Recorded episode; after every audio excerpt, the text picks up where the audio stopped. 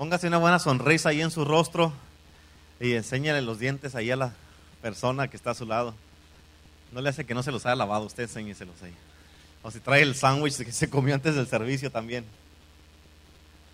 Amén. Glory to God. Ok, ahora este, los voy a predicar en inglés. ¿Cuántos saben inglés? ¿Cuántos no saben inglés? Levanta el que no sabe inglés.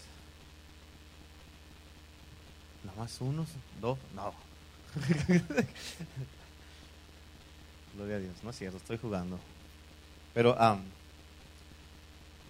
si no tiene las notas del mensaje, levante su mano santa. Y un ujier santo le va a dar las notas ahí.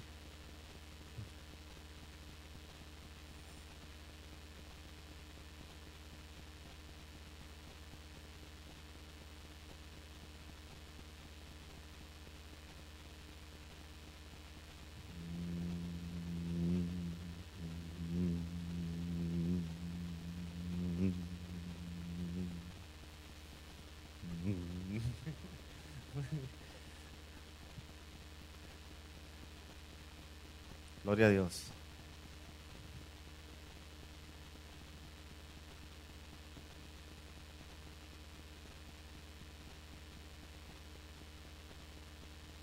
¿Listo, Paco? Ya está. Ok, ¿están listos todos? Estire su mano para la bendición. No es cierto. ya no acabamos. Hoy vamos a, continuar con esta serie que se llama El cambio empieza conmigo. ¿Cómo se llama? Diga, el cambio empieza conmigo. Y fíjate, hoy vamos a mirar cómo podemos encender los corazones de otros. ¿Cuántos dicen amén a eso? Amén, pero fíjate, te voy a decir algo bien importantísimo. Antes de meternos al mensaje, quiero decirte algo que es muy importante. Y quiero que ah, que por favor me pongan atención todos. ¿Ok? Fíjate, uh, Josué, él era una, un, un, individuo único, era una persona única, especial. Y pon atención a esto, porque esto eh, todos tienen que entender esto. Y Dios trabajó en su vida a través de la vida de Moisés. ¿Me estás entendiendo? Y también Josué miró a Dios trabajar en la vida de Moisés. Pero te voy a decir algo, es muy importante que lo entiendas. Si Josué no hubiera aprovechado el tiempo que estuvo al lado de Moisés, si Josué no hubiera aprendido lo que tenía que aprender cuando estuvo al lado de Moisés, si no hubiera sido fiel cuando, como tuvo que haber sido fiel cuando estuvo con Moisés, si nunca hubiera creído en el hombre de Dios que Dios puso en su vida, si nunca lo hubiera apoyado, si nunca lo hubiera ayudado y nunca lo hubiera defendido las veces que lo tuvo que defender, y si nunca hubiera estado con Moisés en las buenas y en las malas, Josué nunca hubiera podido llevar al pueblo de Israel a la tierra prometida. Y aparte, nunca hubiera podido haber llegado a su destino. ¿Sí me estás entendiendo? Es bien importante que cambies esto. Fíjate, a través de la vida de Moisés, Josué pudo experimentar a primera mano lo milagroso, lo sobrenatural, la presencia de Dios, la gloria de Dios, el Espíritu de Dios. Pudo mirar a través de la vida de Moisés todo eso, pero ahora era su tiempo de, Josué. Amén, dile al que está a tu lado, ahora es tu tiempo. Dile, ahora es tu tiempo. Escucha esto, ponme atención acá. Dios siempre te va a enseñar o te enseña un destello de tu futuro a través de otra persona. Déjate, lo voy a explicar de esta manera. Porque tú estás cerca o alrededor de alguien, o Dios te ha puesto alrededor de una persona o cerca de una persona, Dios te va a enseñar lo que va a hacer en tu vida. Y te lo voy a explicar para que me lo entiendas. Nomás al estar tú cerca de otra persona o de las personas que Dios ha puesto en tu vida, Dios te está enseñando lo que Él quiere hacer en tu vida. Para Josué, Moisés era la persona que que, Dios le estaba enseñando lo que iba a hacer en su vida. En otras palabras, de quien estés tú cerca en tu vida, o con quien Dios te haya puesto el Señor, o con quien Dios te haya permitido estar, siempre va a ser una señal de a dónde vas. ¿Me estás entendiendo? Te estoy diciendo esto porque te lo quería, te los quería explicar antes de entrar al servicio.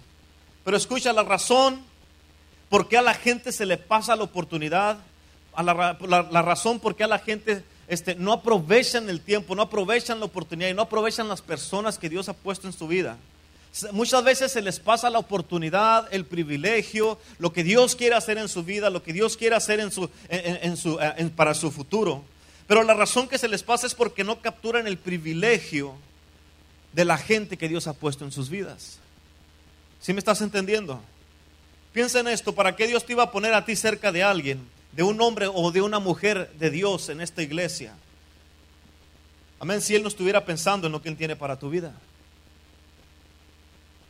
¿Para qué te iba a poner Dios cerca de alguien si no te iba a dar un destello de lo que Él tiene para tu futuro? Es bien importante que entiendas esto.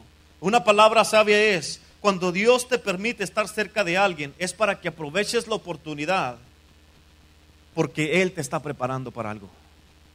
¿Sí estás entendiendo esto? Amén. Pero fíjate en esto. ¿Por qué crees que Dios te puso en mi vida o en la vida de la pastora? porque Dios te está preparando para lo que Él va a hacer en tu futuro. Amén. Por eso no, no, puedes desperdiciar la oportunidad de lo que Dios, el privilegio que Dios te ha dado de estar cerca en este momento, en este tiempo de nosotros, para que no se te pase lo que Dios quiere hacer en tu vida. Es bien importante que entiendas eso. Amén. Dios te está preparando. ¿Cuántos saben eso? Dios los está preparando. Escucha, Dios te, Dios te prepara al ponerte, al ponerte en la vida de una persona. Es bien importante que tú entiendas eso. Y a veces uno, como pastor o como líder, uno a veces piensa, ¿por qué esta persona se ha acercado tanto a mí? O uno a veces se pone a pensar dice, ¿por qué está tan cerca de mí? Pero la razón es porque Dios los está preparando. Esa es la razón, porque Dios los está preparando para lo que Dios tiene para sus vidas. Dios había preparado, había estado preparando a Josué, pero ahora era el tiempo donde José fuera el líder. Ahora ya era el tiempo, después del tiempo que estuvo con Moisés, él aprendió todo lo que tenía que aprender, pero ahora era su tiempo. Amén. Y José realiza que la tarea que, Dios le está dando a él es una tarea completamente diferente a la de Moisés. El resultado final es el mismo, pero a través de lo como le iba a hacer Dios a través de su vida era diferente el proceso. ¿Sí me entiendes? Y fíjate, ya metiéndonos al mensaje, en el libro de Éxodos, Dios nunca le dijo a Moisés que pusiera una ciudad en fuego. Dios nunca le dijo. Pero a Josué sí le dijo que lo hiciera. En Josué capítulo 8, y en tus notas, versículo 7 y versículo 8 dice, entonces vosotros os levantaréis de la emboscada y tomaréis la ciudad, pues Jehová vuestro, Dios la entregará en vuestras manos. Y cuando la hayáis tomado, le prenderéis fuego. Haréis conforme a la palabra de Jehová, mirad que os lo he mandado. Fíjate, lo mismo ahorita a nosotros en este mundo y en este valle. ¿Cuántos saben que Dios interesa en este valle de Cochela? Amén. Dios nos ha entregado ya esta ciudad y nos ha entregado este valle. Amén. Y este fuego, como Dios le dijo a Josué que lo hicieran, este fuego no es un fuego de destrucción.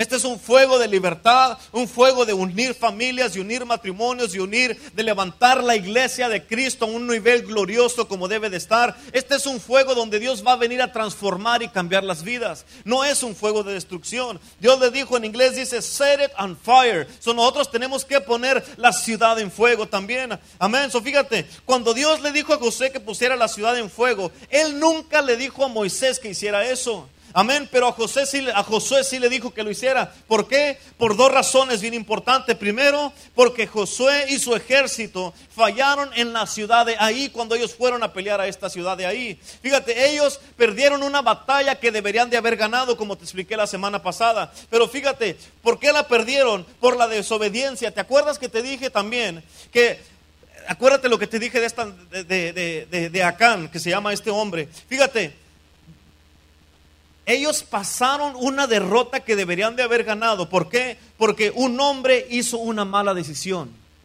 Un hombre hizo una mala decisión. Un hombre causó que todo el equipo, que todo el ejército, todo el grupo que Dios mandó ahí, por su mala decisión, causó que ellos, ellos eh, fueran derrotados y que salieran huyendo de donde Dios los había mandado a pelear.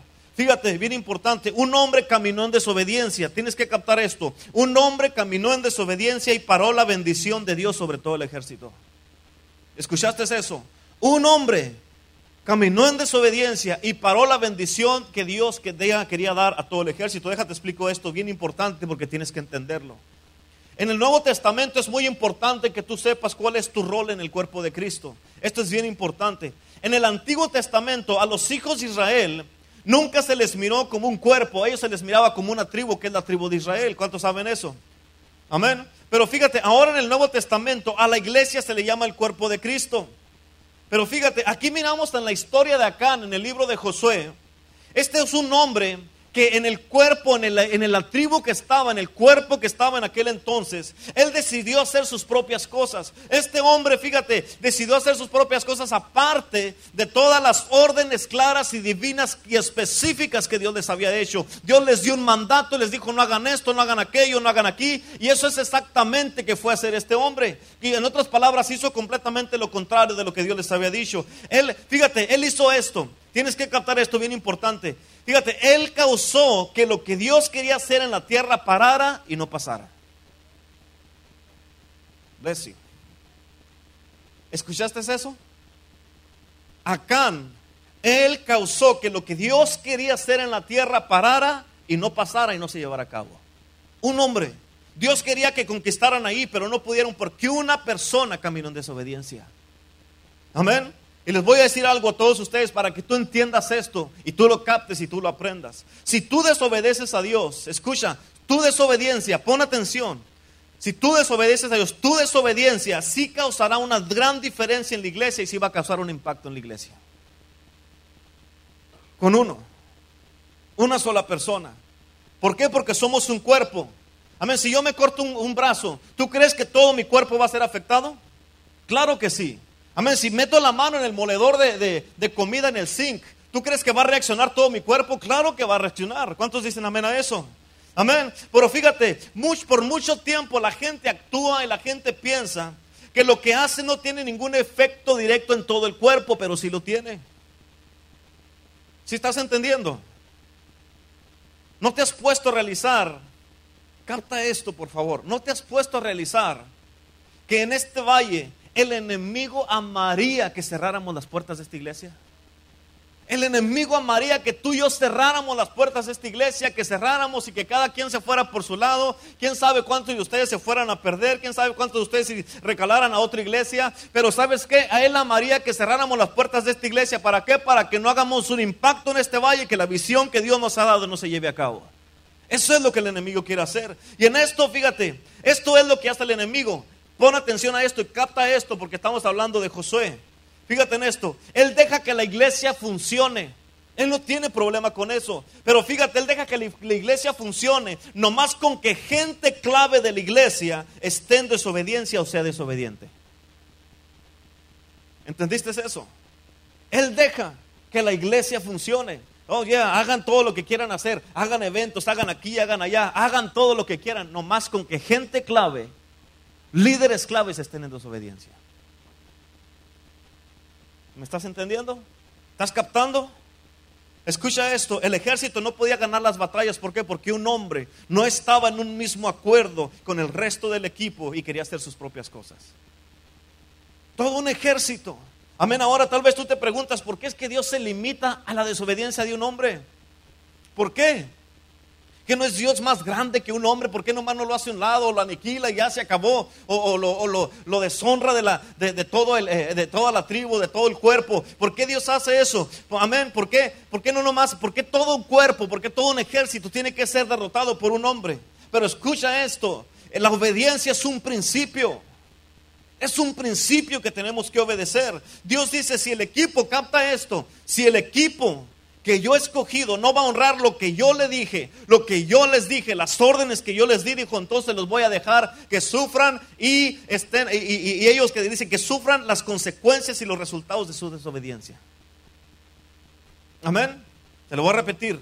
Dios dice, si mi equipo si el ejército que yo he levantado aquí, hablando, de, estamos hablando aquí, digamos en iglesia el poder del evangelio, no va a honrar lo que yo le dije, las órdenes que les dije y las cosas que yo les dije que hicieran, yo dijo, yo los voy a dejar sufrir y vivir los resultados y las consecuencias de su desobediencia. Y escucha esto como hombre, mujer, como joven y niño, esto aplica en tu casa, esto aplica en tu matrimonio, esto aplica en tu familia, esto aplica con tus hijos, esto aplica en tu trabajo y esto aplica aquí en la iglesia de Cristo. Amén. No nomás creas que ah, pues yo ya no desobedezco, que nomás no, me, me, salgo de la iglesia y, o ya, eh, ya no voy a la iglesia, ya no, me va, ah, ya no me va, eso no me va a quedar a mí. Tú eres parte de este cuerpo. No te puedes desligar nomás así. Eres parte de este cuerpo. ¿Cuántos dicen amén?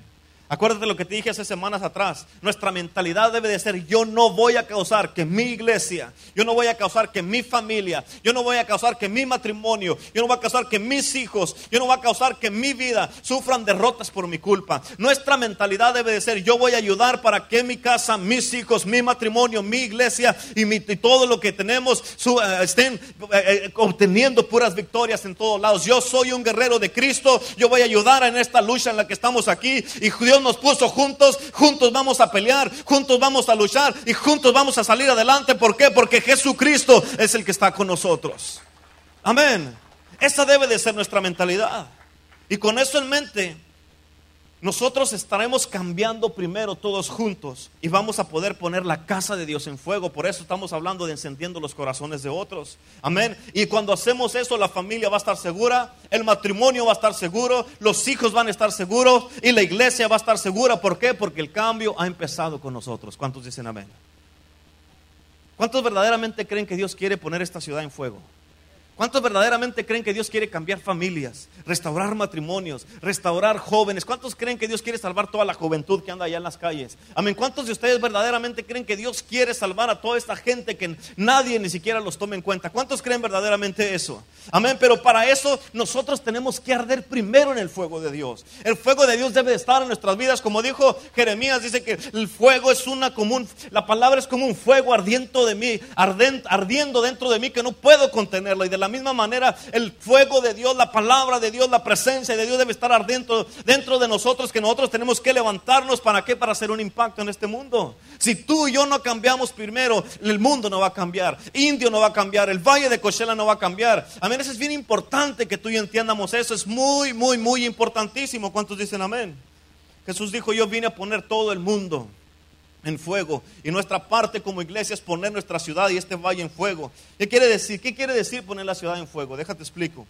Quiere decir que causaremos que la ciudad reconozca la fe y el favor y el fuego que está saliendo de esta iglesia. Amén. Y no van a poder contenerlo, no lo van a poder negar. Van a decir, algo está pasando en ese lugar. Esta iglesia está haciendo algo, está haciendo cambios, está ayudando a la gente. Necesitamos nosotros poner atención, voltear para allá. ¿Por qué? Porque allí hay cosas que están pasando. La gente ya no está en las calles, la gente ya no anda de vagabunda. Los drogadictos están parando, están yendo a este lugar. Hay que ver qué están haciendo ahí porque Dios está haciendo cosas grandes en ese lugar. Eso es lo que Dios nos está diciendo que hagamos. Pero para eso tú y yo tenemos que accionar todos juntos, trabajar todos juntos. ¿Por qué? Porque Dios nos ha llamado juntos a esto. ¿Cuántos dicen amén?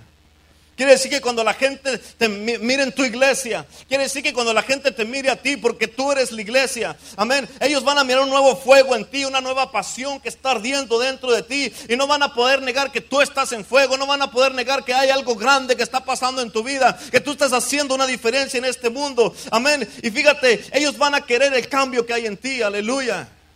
¿Cuántos dicen amén? Y eso quiere decir que algo está cambiando en tu vida. Y cuando algo cambia en ti, algo va a poder cambiar en otra persona. Amén. Dile la persona que está a tu lado, algo está cambiando en ti. Amén. Yo no sé tú, pero hermano, hermana, pero con estos servicios, con este tipo de servicio, tú tienes que dejar que Dios encienda tu corazón. Tienes que dejarte, hermano, que Dios te encienda, hermana. Tienes que dejar que Dios encienda tu corazón. Amén. ¿Por qué? Porque fíjate, hay una gran bendición cuando tú te metes de lleno con Dios, que tú van a, te van a caer bendiciones de todos lados donde ni siquiera las esperas. Amén. Y por eso muchas veces, hay veces que la gente no se quiere meter de lleno con Dios. ¿Por qué? Porque dices que voy a tener que dejar esto, voy a tener que dejar aquello, pero no sabes que cuando dejas algo por Dios, Dios te lo multiplica. ¿Me estás entendiendo?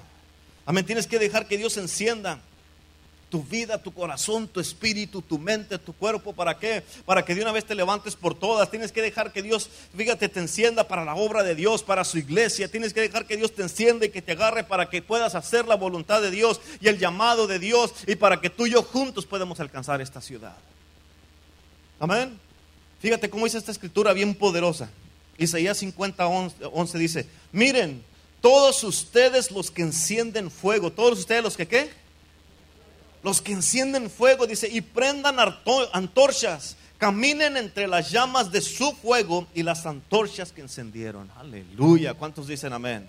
Eso se merece que lo leamos otra vez. Dice, miren todos ustedes que encienden fuego, ustedes que están encendiendo fuego, hermanos, hermanas. Dice, prendan antorchas, caminen entre las llamas de su fuego y las antorchas que encendieron. Amén, esta versión me gustó, como dice de esta manera. Fíjate, en otras palabras, tú tienes que arder en fuego. Y el fuego de Dios que tú cargas, tú tienes que cargarlo y caminar en ese fuego, es lo que está diciendo esta escritura. Amén, tienes que andar encendiendo a la gente, pero para Dios, no para el mundo. ¿Cuántos dicen amén?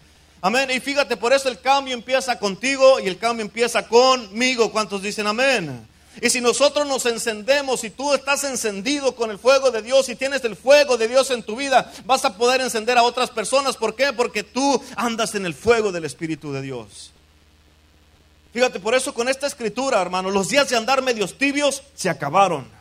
Amén. Los días de andar a medio, medio comprometidos con Dios se acabaron. Los días de andar a medio corazón se acabaron. Los días de, de andar como que quieres y como que no, como decía la India María, se acabaron. Tienes que meterte con el Señor. ¿Por qué? Porque Él está pidiéndote, te está demandándote a ti de que tú te metas de lleno de una vez por todas para poder Él hacer lo que Él quiere hacer. Amén. Dios quiere mirarte en fuego. Dios quiere mirarte en el fuego de Él. Dios quiere mirar tus hijos en el fuego de Dios. Dios quiere mirar tu matrimonio en el fuego de Dios. Quiere mirar tu vida en el fuego de Dios. Aleluya. Amén. Dios quiere mirar tu casa. Dios quiere mirar tu familia. Todo lo que tú eres, tu corazón, tu alma, tu cuerpo, tu espíritu. Te quiere mirar todo en el fuego de Dios. Aleluya. Que camines en ese fuego como dice la escritura. ¿Cuántos dicen amén? En otras palabras, tienes que poner tú cada uno de ustedes tienen que poner una demanda en su espíritu donde ustedes, fíjate, ya no van a, van a andar encendiendo el fuego de Dios en otros lados. Amén. ¿Para qué? Para que la gente pueda acercarse a Cristo. ¿Me estás entendiendo? ¿Me estás entendiendo? Te voy a decir una cosa.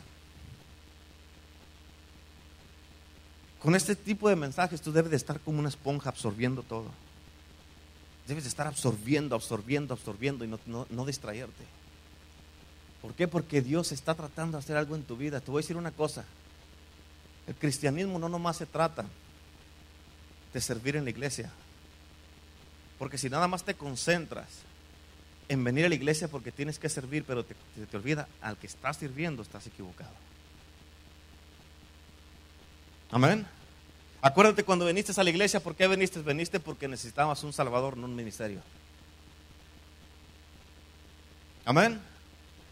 Yo cuando vine a Cristo, yo vine a Cristo, ¿por qué? Porque yo necesitaba a Cristo, no necesitaba servir. Amén. Y un día hubo varias veces donde me quitaron los ministerios. Dije, nomás que no le hace que me los quiten todos, pero Cristo no me lo quitan. Y por eso es importante que te entiendas. Acuérdate lo que te dije hace como dos, tres servicios, donde muchas veces Dios les da una bendición a alguien y después se enamoran tanto de la bendición que se olvidan de quién les dio la bendición. Amén. Es lo mismo en la iglesia. Dios sí, Dios te ha dado privilegios que son para servir en su casa, pero no te olvides del que te da los privilegios. Él es, con Él es el que, el que debes estar conectado todo el tiempo. ¿Por qué? Porque de Él viene todo. Todo empieza y termina con Cristo. ¿Cuántos dicen amén? Por eso tú debes decir, Señor, bendito el que está enfrente de mí, mi pastor que está, bendito el que viene en el nombre del Señor. Yo capto la palabra, la hago mía, la como y la voy a poner por obra. ¿Cuántos dicen amén? Dale un aplauso a Cristo, aleluya. En otras palabras, hablando del fuego, como dice la escritura de Isaías, tienes que encender en el fuego en toda la gente que se te acerque. ¿Cuántos dicen amén? En otras palabras, si alguien, si alguna persona anda medio apagado, medio apagada, nomás al acercarse a ti, se tienen que encender. Nomás al acercarse a ti, se tienen que encender. ¿Cuántos dicen amén? Amén, yo ya determiné, yo ya dije, ya estuvo con esto, yo dije, el cambio empieza conmigo. Amén, ya no podrás, escucha, ya no podrás estar a mi lado y no animarte. Ya no podrás ir conmigo si un día te subes a mi carro, no vas a poder ir conmigo que yo no te diga un mini mensaje, un mini sermón. Amén, ya no vas a poder ir conmigo y andar medio muerto o andar muerto. ¿Por qué? Porque yo estoy vivo para Cristo Jesús, aleluya. Porque yo estoy en fuego para Jesús, yo amo a Jesús y no me avergüenzo del Evangelio porque es el poder de Dios para salvación a todo aquel que cree. Y no me importa dónde, cuándo, cómo y dónde. Yo voy a hablar de mi Cristo, te voy a decir de mi Cristo, porque Él es el único camino para llegar al cielo. ¿Cuántos dicen amén? Aleluya. Voy a usar cualquier situación, voy a usar cualquier excusa para dejarle saber a la gente que ocupan a Cristo, para dejarle saber a la gente que Él es el Salvador, para dejarle saber a la gente que ya viene Cristo otra vez y que viene por una iglesia. Y si no tienen a Cristo, hay un cielo y hay un infierno. Pero ya estuvo, tenemos que hablar de Jesucristo. ¿Cuántos dicen amén? Amén, aleluya. Ese aplauso estuvo muy aguado, no me gustó. Aleluya. Amén. Por mucho tiempo cuando miran a una persona en fuego, que la miran feliz, que la miran contenta, animado, enamorado, Dios con mucha pasión, con ganas de hablar, con ganas de predicar, con amor, enamorado de Cristo, así como me miras a mí, mucha gente dice, esto es raro, esto no es raro. Eso es normal. Eso es ser un cristiano. Eso es ser un seguidor de Cristo. Aleluya. ¿Sabes qué es raro? Raro es que la gente se quiere ir de la iglesia. ¿Sabes qué es raro? Raro es que un hombre una mujer vayan y se gasten todo su cheque al casino, el cheque de la renta. Amén. ¿Sabes qué es raro? Raro es que un hombre esté pensando en dejar a su esposa. Raro es que una mujer esté pensando en dejar a su esposa. Eso es raro. ¿Cuántos dicen amén? Aleluya. ¿Sabes qué es raro? Que a pesar de tanta manifestación, tanta presencia, tanta gloria, tanta palabra, todavía mucha gente no entiende que Dios está tratando de trabajar en sus vidas, de, alcanzar sus vidas, de que no se pierdan. A medida que a pesar de tanta gloria, manifestación, palabra y todo, fíjate, la gente no entiende que Dios quiere ayudarlos, salvarlos, incluirlos en su obra. Amén. ¿Sabes qué es raro? Amén, que la gente puede andar de fiesta en fiesta toda la noche y no se cansan y no les da sueño. Pero cuando uno les llama a dos horas de oración, en media hora les están durmiendo. Eso es raro. Amén. Eso es raro. Una cosa es hacer todo eso, que eso sí es raro. Y otra cosa es estar apasionado, enamorado de Cristo Jesús, tener pasión, te decía, hablar con Cristo, de Cristo Jesús con mucho amor, mucha pasión, alegría. ¿Por qué? Porque tú conoces quién es el Salvador, tú sabes quién es Jesucristo, tú sabes quién te ha cambiado, tú sabes quién te ha perdonado y por eso hablas de Él como hablas. ¿Por qué? Porque una cosa es ser raro y otra cosa es estar enamorado de Jesús. Amén.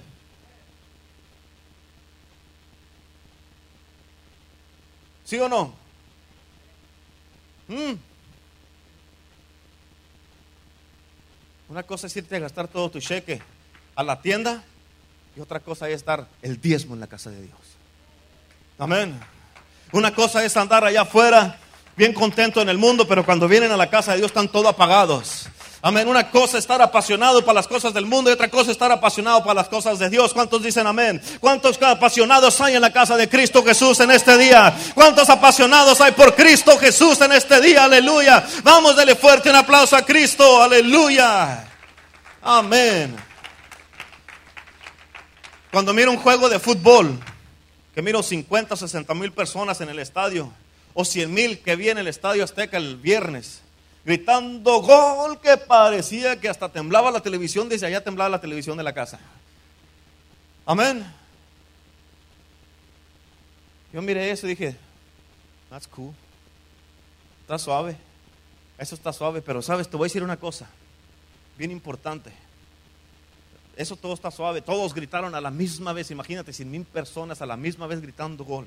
Pero escucha, Cristo Jesús murió por ti, por mí. Y Cristo Jesús tiene más fanáticos que el estadio Azteca lleno. Aleluya. Cristo es el que, fíjate, Él tiene más fanáticos que nadie en este mundo. Amén. Y fíjate, Él se merece el mejor de los gritos, el mejor aplauso, la mejor, la mejor grito de los fanáticos verdaderos de Cristo Jesús. Él se merece que tú te pongas de pie y lo alabes por un minuto. Vamos, ponte de pie. Alábale a Dios. Eres un verdadero fanático de Cristo. Dale la gloria, dale la honra a Cristo Jesús. Porque Él se merece el mejor aplauso. Señor, yo soy un fanático tuyo. Señor, yo creo en ti. Señor, yo creo en tu palabra. Yo creo en tu promesa, Señor. Yo creo en ti. Aleluya. Podrán gritar cien mil personas un gol, pero Cristo Jesús tiene muchos más fanáticos en este mundo. Aleluya.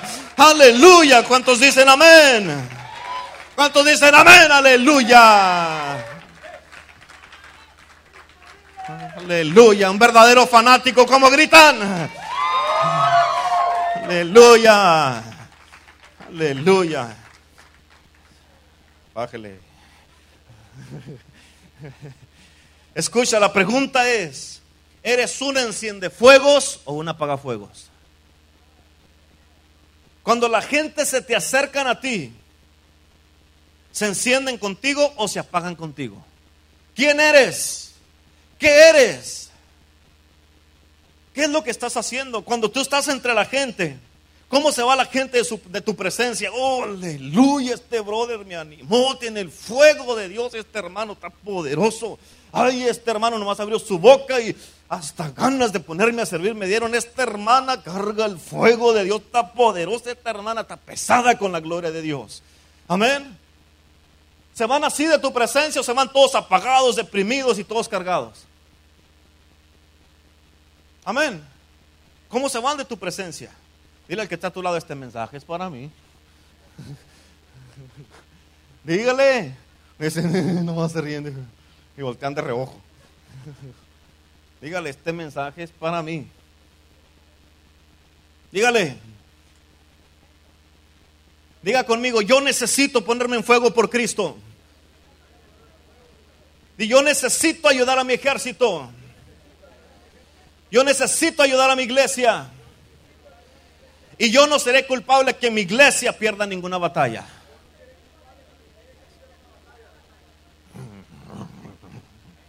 Aleluya.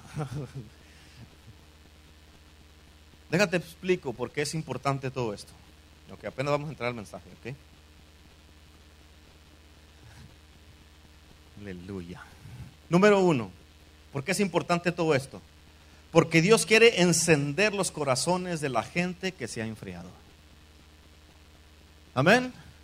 Porque Dios quiere encender los corazones de la gente que se ha enfriado.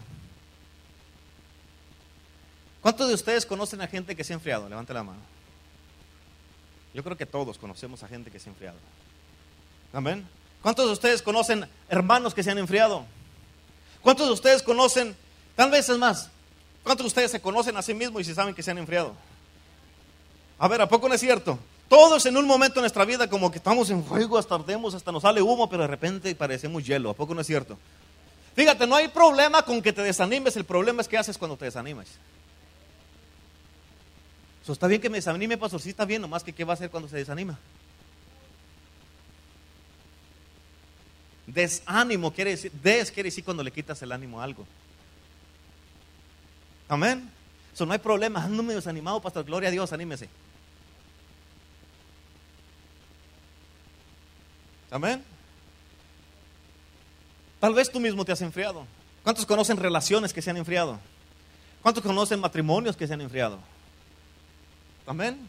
Todos los conocemos. No, no, el mío está caliente, pastor. Que caliente ni que nada. Amén.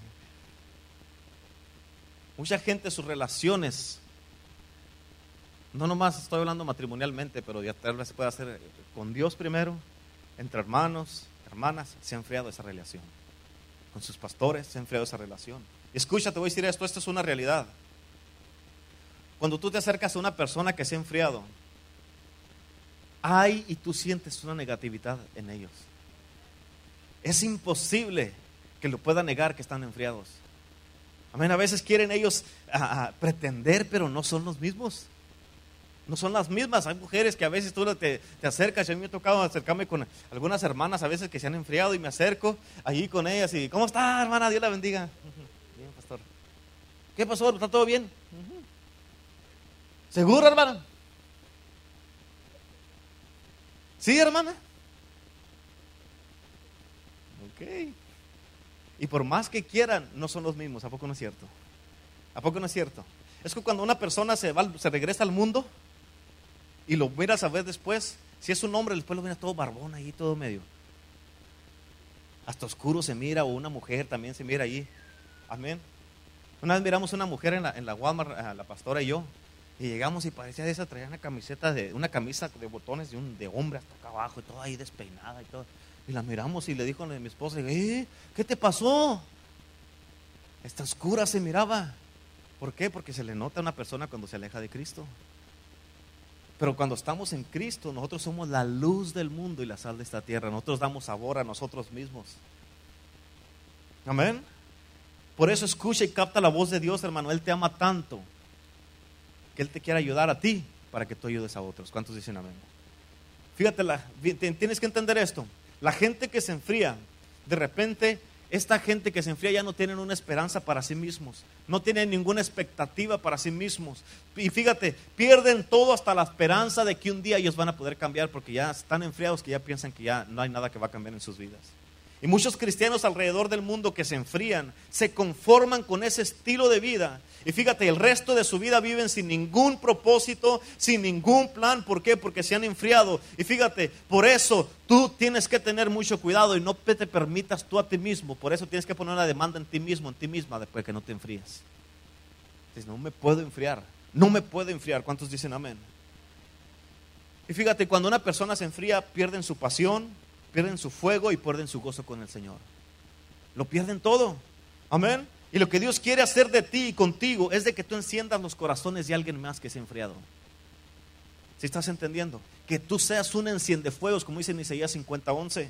Tal vez es un amigo tuyo que se ha enfriado, un hermano tuyo, una hermana tuya que se ha enfriado, tal vez es tu papá o tu mamá que se han enfriado. Amén. Tal vez es tu esposo, tu esposa que se ha enfriado y escucha, como pareja tú tienes una responsabilidad con él o con ella.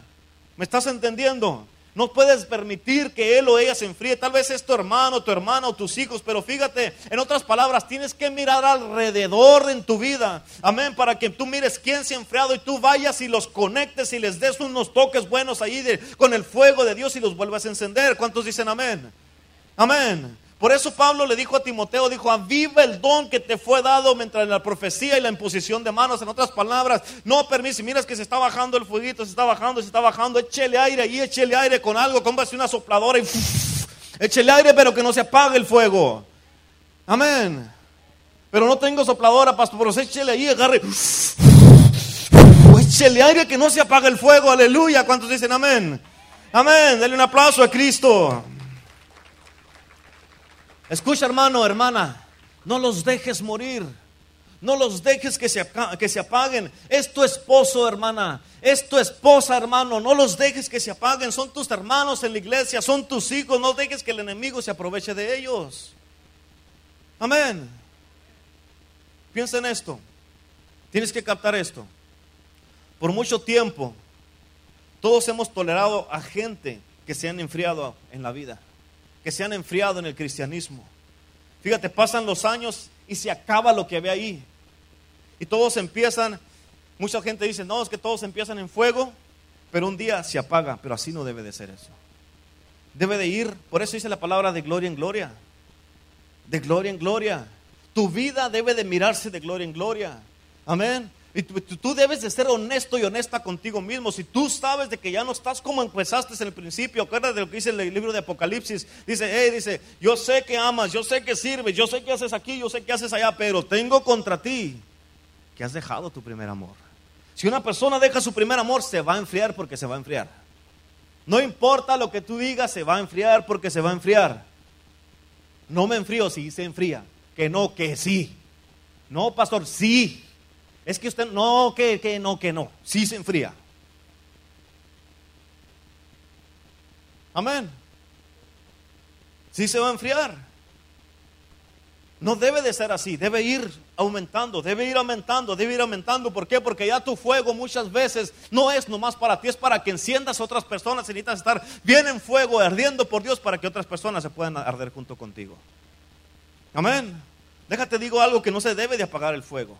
A mí muchas veces pastores me dijeron, hombre, es que antes en tu primer amor ahorita, por eso predicas con mucha pasión, le das aquí, le das allá y todo eso, pero ya que tengas unos 15 o 20 años como yo, se te va a pagar. Le dije, no, cancelo en el nombre de Jesús, que se me va a pagar ni que nada. Amén. En otras palabras, entre más crezca yo, entre más viejo estén las cosas de Dios, más loco debo de ser para Cristo. ¿Cuántos dicen amén? Amén. No lo puedo explicar, no te lo puedo poner en palabras, pero fíjate, entre más aprenda de Dios, entre más aprenda el Espíritu Santo, entre más aprenda de Cristo, más comprometido debo de estar con Él, aleluya. Tal vez, tal vez es porque, tal vez es porque cuando estaba con el diablo estaba bien mal. Estaba atado, estaba encadenado, estaba triste, amargado, enojón, feo, ah, chaparro y feo, se puede decir. Todo eso, pero cuando vine a Cristo, Cristo cambió mi vida. Cristo me transformó, Cristo me liberó, Cristo me ha levantado, Cristo me ha cambiado, Cristo me ha dado una nueva vida y ahora soy yo una persona completamente diferente. Amén. Ahora yo sé que estoy en el equipo correcto. Ahora yo sé que estoy en el equipo perfecto y en el equipo que nunca, nunca pierde. Aleluya.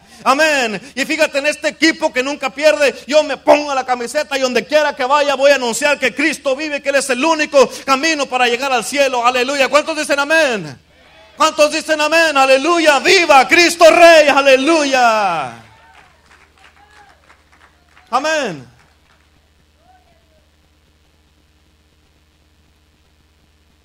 Todos en un tiempo, yo excepto los niños y tal vez los jóvenes, pero casi todos no, nacimos cristianos. Entonces cuando estábamos en el mundo, éramos un desastre. Amén. Todos ustedes son mucho mejor ahorita que cuando eran, cuando estaban con Cristo. ¿A poco no es cierto?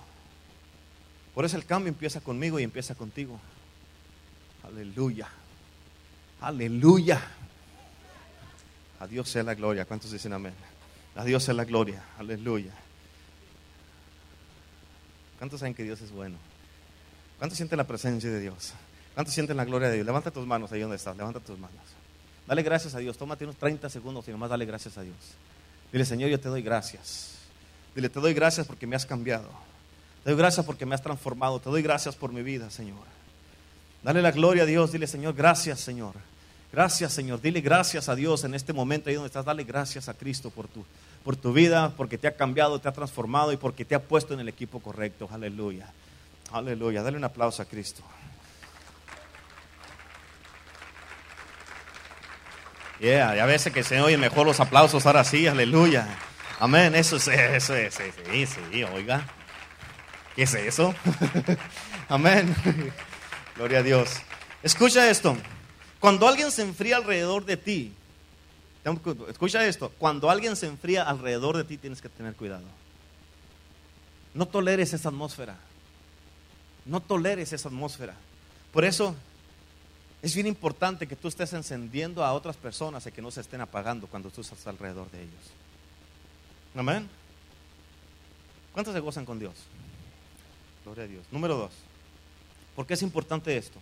Porque Dios quiere voltear los corazones de la gente que se ha perdido y necesitan ser hallados. Porque Dios quiere voltear los corazones de la gente que se ha perdido y necesitan ser hallados. ¿Cuántos dicen amén? Escucha esto, es importante. Nadie en este mundo va a enseñar más preocupación por los perdidos como lo hace la iglesia. Amén. Los hospitales no van a, enseñar preocupación por los, por los perdidos. Los casinos no van a enseñar preocupación. Los bares, las cantinas, menos. La mall, menos. Ellos quieren el dinero tuyo. Las gasolineras, tampoco. Los dealers de carro, tampoco. En el field, tampoco. En la construcción, tampoco. En el jardín, tampoco. Pero en la iglesia se enseña preocupación por los perdidos. ¿Cuántos dicen amén?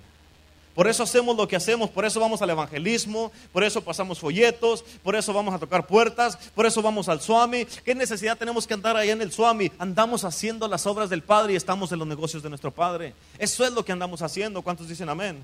Amén. Nuestro trabajo y nuestra misión son las almas. Jesucristo dijo de esta manera, el Hijo del Hombre vino a buscar y a salvar lo que se había perdido. Su negocio es ver que nomás vino a buscar y a salvar lo que se había perdido. Y esos éramos tú y yo. Amén. Fíjate cómo dice aquí el capítulo 34, versículo 16 dice, yo cuidaré de mi pueblo como cuida un buen pastor a sus ovejas. Mi pueblo anda perdido, pero yo lo buscaré. Se ha apartado del camino, pero yo lo haré volver. Anda herido, pero yo vendaré sus heridas. Está débil, pero yo le daré fuerzas. Y aun cuando esté gordo y fuerte, cuidaré de él. ¿Cuántos dicen amén? Amén. ¿Sabes cuál debe de ser la vida de todo líder, todo asistente, todo servidor y todo miembro de cada iglesia? Amén. Es ir a buscar a los que están perdidos. Amén. Y que no han venido a la iglesia. Ese es el trabajo de todo cristiano. Ese es nuestro trabajo, ese es tu trabajo y ese es mi trabajo. Ese es el trabajo. Y si, en otras palabras, ponte a pensar, si te pagaran por las almas que estás ganando, fueras rico, fueras pobre, estuvieras en quiebra. Amén.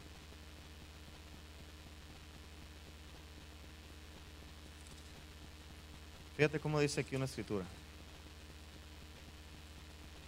Segunda de Corintios 5.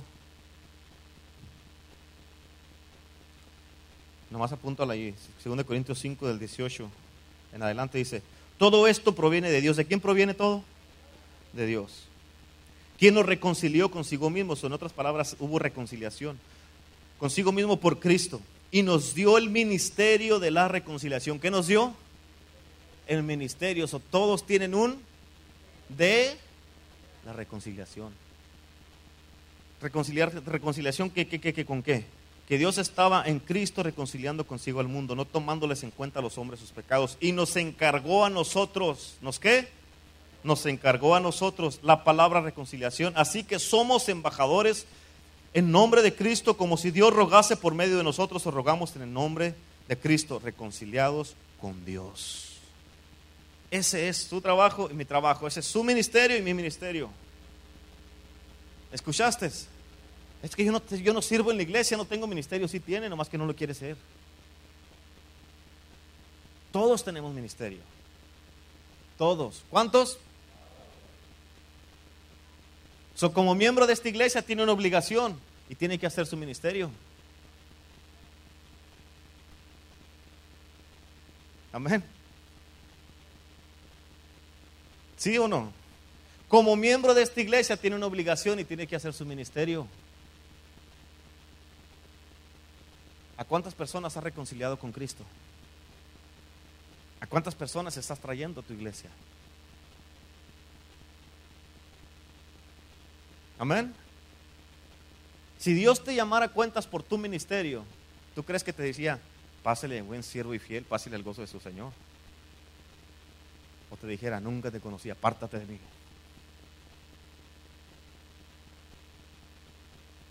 Aunque se digan, amén.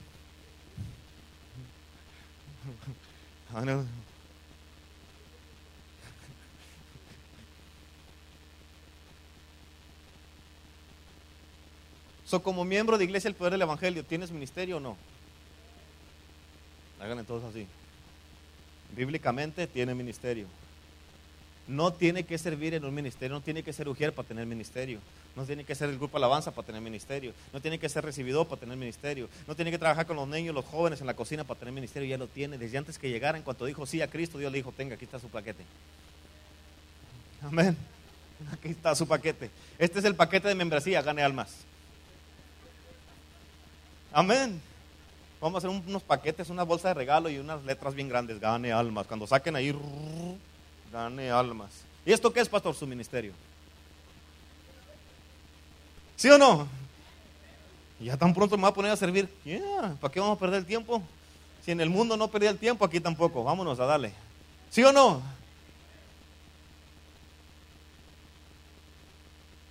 Mm. Ese salió de la manga ahí el Señor. ¿Cuál es el trabajo de todo líder, asistente, servidor y miembro de la iglesia, reconciliar al mundo con Cristo. Amén. Llamarles a buscar a los que no han venido a la iglesia. Llamarles por teléfono, pastor, pero no tengo su teléfono, pregunte por él. Pastor, ni tienen teléfono, busque su dirección, investigue dónde viven y vaya a buscarlos. Ay, pastor, ay, hermano. Amén. Y cuando los encuentre, ámelos, acéptelos, escúchelos, abrácelos, no los agarre a vilazos. Así se agarran muchos, van y los encuentran y los empiezan a regañar. ¿Dónde estabas? ¿Por qué no has venido a la iglesia? ¿Quién te crees que eres tú? ¿Te quieres ir al infierno? con la, gente van y los agarran ahí con la Biblia. ¡Eh! ¿Te quieres ir al infierno? Y la gente. Y le tiran y la gente. Mm". Amén.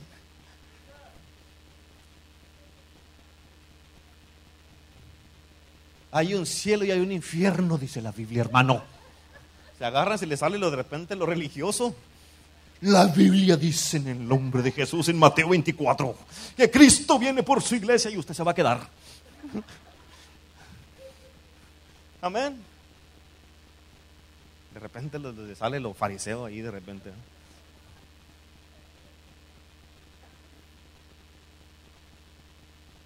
Ah. ¿Tiene ministerio o no tiene ministerio? La marca de la bestia, hermano. Si ahorita no puede aceptar a Cristo que es gratis, Dios te va a poner la marca de la bestia.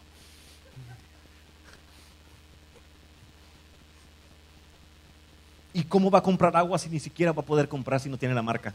Así se agarran muchos regañando.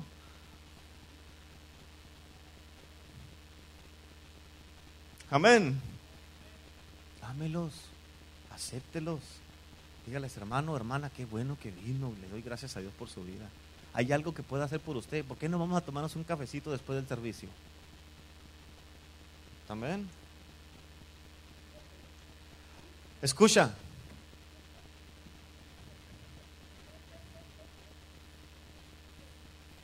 Voy a tener que editar esa parte, no, publicidad gratis ahí. Fíjate, los verdaderos cristianos, ¿quiénes hacen lo que dice Ezequiel 34, 16? Van por el pueblo que está perdido, lo buscan, los aman, los sanan, sanan a los que están, ayudan a los que están heridos y los fortalecen. Aquí no dice, en ninguna de estas partes dice que Jesucristo dice que va a ir y los va a agarrar con la, con la cruz. Fíjate cómo dice, yo cuidaré de mi pueblo, dice, no patearé a mi pueblo. Yo cuidaré de mi pueblo como un buen pastor a sus ovejas. Mi pueblo anda perdido, pero yo lo buscaré, dice. Se ha apartado del camino, pero yo lo haré volver para atrás. Por eso es con su vara y su callado, es el como ese bastoncito que va ahí una mm, por aquí, por aquí, por aquí. Amén. Anda herido, pero yo vendaré sus heridas está débil, pero yo le daré fuerzas. Y aun cuando esté gordo y fuerte, de todas maneras va a haber de comer. Amén. ¿Cuántos dicen amén? Escucha, ser, ser un cristiano que hace eso es uno de los privilegios más grandes en el cuerpo de Cristo. Escucha, el privilegio más grande no es predicar. El privilegio más grande no es ser parte del grupo de alabanza, no es ser un rugiero, un recibidor o trabajar con los niños. Amén. Cualquiera puede hacer eso. Cualquiera puede venir y servir. ¿Sí entiendes eso? Pero cuando tú haces lo que dice Ezequiel 34, lo que estás haciendo es tomando lo que se te está dando aquí en la iglesia, los estás llevando afuera para alcanzar a otros, salvar a otros, y eso no todos lo quieren hacer. Amén. ¿Sí estás entendiendo eso? Ese es uno de los mejores privilegios, es agarrar lo que, la comida de que, se, que está aquí en la iglesia, aprenderla bien, y tú dices, mm, con este me voy a ganar a mi familia. Ya estuvo. Eso es lo que necesitaba escuchar. Mi familia va a venir a Cristo. Con eso lo hago. Y muchos tienen mucha familia que no viene a la iglesia. Hermanos, hermanas, tíos, tías, papá, mamá, hijos, nietos, bisnietos. Amén. Aleluya. ¿Cuántos están gozando? Gloria a Dios, yo también. Número tres, ¿por qué es importante esto? Porque Dios quiere levantar nuevos discípulos y encender sus corazones con un fuego nuevo. Amén. Porque Dios quiere levantar nuevos discípulos y encender sus corazones con un fuego nuevo. Fíjate, esto es lo que Dios quiere hacer en sus vidas. Él quiere levantar gente y nuevos discípulos que sean radicales y estén locos para Cristo, que no se avergüencen de Cristo. Él quiere hacer eso. Amén. Fíjate, bien importante. Dios quiere levantar gente que estén bien enamorados de Cristo y no les importe nada más que hacer la obra de Dios. Que no les importe nada más que ganar almas y encender el fuego por todos lados. Dios quiere hacer eso. Y escucha, cuando Dios cuando está hablando aquí, eso de que te dice discípulos nuevos, no estoy hablando, cuando estoy hablando de lo nuevo, no estoy hablando de lo nuevo que Dios está haciendo en la iglesia, porque Dios siempre está haciendo algo nuevo en la iglesia. Estoy hablando de lo nuevo que Dios está haciendo en tu vida. Son dos cosas diferentes. En otras palabras, ¿qué es lo que Dios ha hecho por ti en esta semana? ¿Cómo te ha hablado Dios? ¿En qué manera has crecido en esta semana? ¿Qué es lo que Dios está haciendo por ti? ¿O cómo te conectaste con Dios en esta semana? ¿Qué aprendiste de Dios en esta semana? ¿Qué es lo nuevo que Dios está haciendo en tu vida?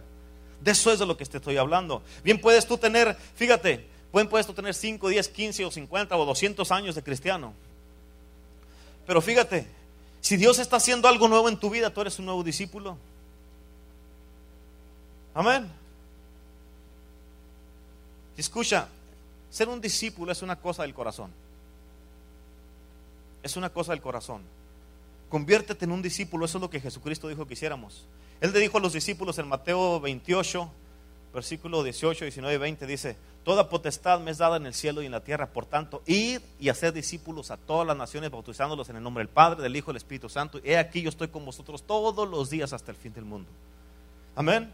Fíjate, Él les dijo a los discípulos, vayan a ser discípulos. ¿Qué quiere decir esto? Que tú no puedes hacer discípulos si tú no eres un discípulo. Amén. ¿Sí entendiste eso? Vayan a ser discípulos. ¿Qué quiere decir eso? Que tú no puedes hacer discípulos si tú no eres uno. ¿Estás entendiendo? ¿Qué es un discípulo? Ahí te va. Un discípulo es uno que aprende. Es uno que es líder es uno que lidera, es uno que se somete a la autoridad que Dios ha puesto sobre su vida y no tiene problemas en hacerlo. No lo cuestiona y no reniega. Amén. Es uno que no nomás viene a la iglesia los domingos, sino también viene los miércoles y que también está conectado a la casa de Dios, con los hermanos, con Dios, con la palabra, con los mensajes y con sus pastores. Amén. Es uno que aprende de cada servicio, de cada predicación del hombre o la mujer de Dios que se da en la casa. Amén. Y va y lo enseña a otros y gana a otros para Cristo. Amén. Por eso, fíjate, uno debe de juntarse con los ungidos de Dios y rozarse con ellos. ¿Para qué? Para uno ser mejor, uno crecer y poder enseñar a otros. Amén. ¿Para qué? Para que tú puedas de una manera o de otra quitar la carga del hombre o la mujer de Dios. Amén. Y eso es lo que hace un discípulo. Amén. Sencillo. Sencillo. Muchos dicen, no, yo no me meto, yo no me quiero meter muy en serio con Dios. Yo, no, no, así de lejecitos. Really? Pero si para el diablo estaban bien serios, para el baile,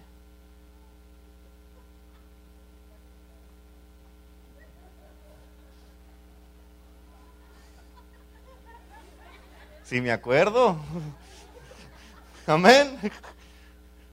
Para eso están muy en serio. Para el casino parecían.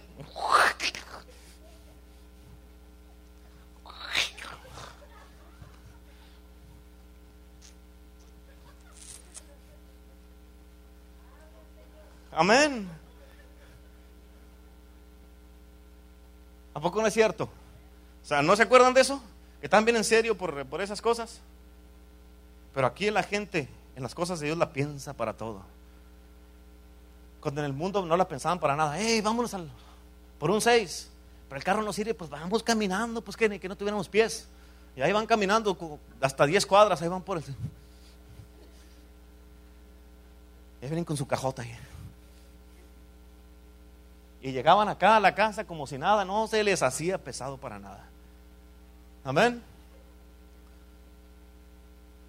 Y uno les dice aquí en la iglesia, hermano, hermana, ¿cómo está? Bien, pastor, bien, gloria a Dios, todo bien, sí. ¿Por qué no nos ayuda a servir? Híjole.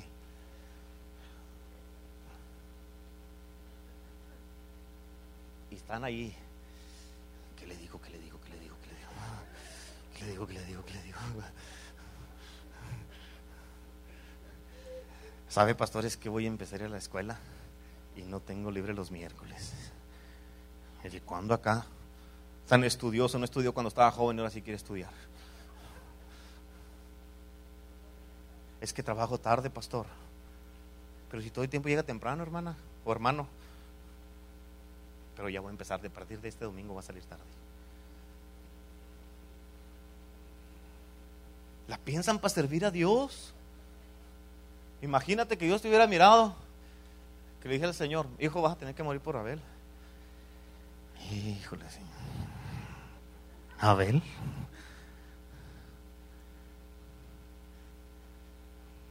Paco, tal vez.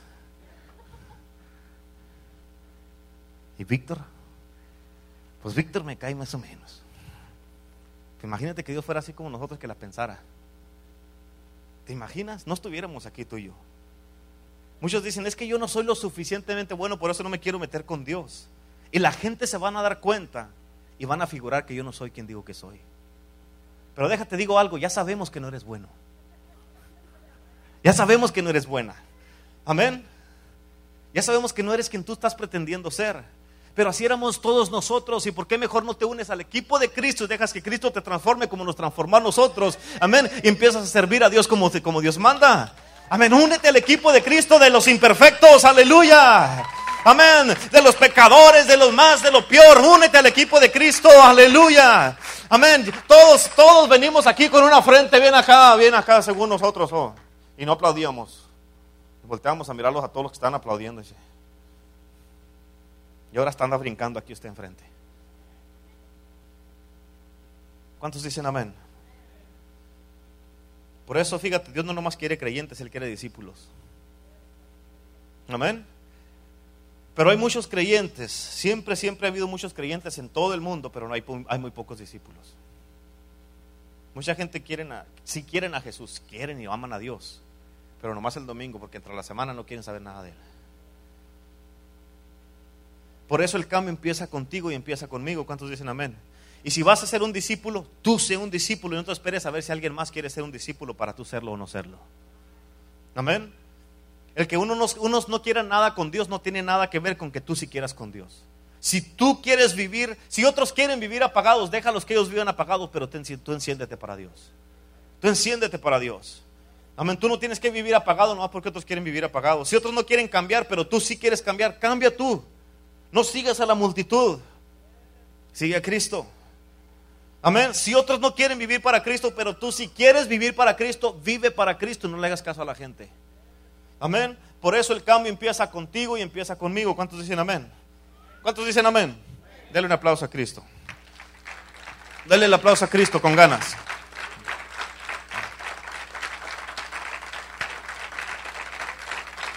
Aleluya.